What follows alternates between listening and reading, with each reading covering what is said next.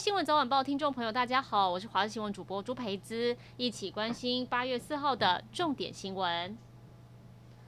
疫情降级后，苗栗不断传出车距跟飙车情况，民众检举三四十台汽机车连续两天晚上半夜十二点在台十三甲线夜游，警方动员四个分局共二十二个员警到场拦下部分机车，当场开罚单，不少车辆都是立马逃跑，但是警方没有放过他们，调出周边所有的路口监视器，对当时违规行驶的汽机车总共开出二十张，共计四万一千元罚单。受到西南气流影响，中部县市发布大雷雨特报，暴雨一波接一波。在昨天下午，国道三号南下民间到南投路段发生三车追撞事故。当时因为国道上能见度不到一百公尺，地面又积水，一辆辆车先打滑，后面的驾驶闪避不及撞上，接着滑到外线道，又造成外线道另外一辆车追撞。幸好三车连撞事故，没有人员伤亡。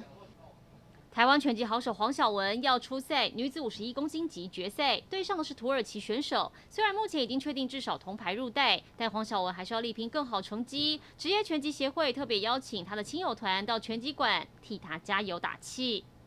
台湾队昨天在东京奥运桌球男子团体八强赛对战德国，但最终以二比三吞败，无缘晋级四强。获胜的德国主将奥恰洛夫赛后在脸书等三大社群平台发文，内容就是艰困的一战终于打赢台湾，但却遭到玻璃心的中国网友围剿。这不是台湾，是中华台北。奥恰洛夫在凌晨也赶紧将三大社群相关 po 文全部修改，台湾字样消失不见。中国网友影响力真的不小。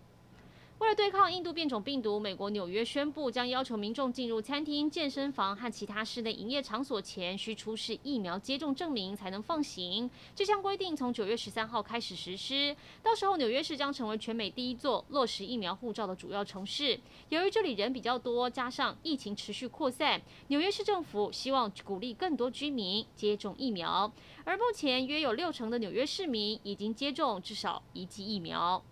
一起来关心天气。今天第九号台风卢碧今天早上八点生成，目前在中国广东外海。中央气象局表示，卢碧持续沿着中国福建沿海往台湾海峡靠近，预估往中国广东或福建登陆，最快今天半夜到明天凌晨发布海上台风警报。明天后天会最靠近台湾。虽然暴风半径出估不会影响台湾陆地，周四到周六外围环流会带给西半部一些风雨，而同时琉球南方今天凌晨也生成热带低压。有机会发展为第十号台风，未来也预估朝北北东方向往琉球群岛移动，对台湾不会有太大影响。而今天天气还是受到强劲西南风持续吹拂，中南部山区平地还是会有雨，西部降雨范围很广，出现短暂阵雨或雷雨的几率也很高，尤其南部雨势会比较持续。至于东部也有局部短暂阵雨或雷雨，天气很不稳定。中午过后，各地山区也有局部大雨或豪雨发生的可能，务必要多加留意。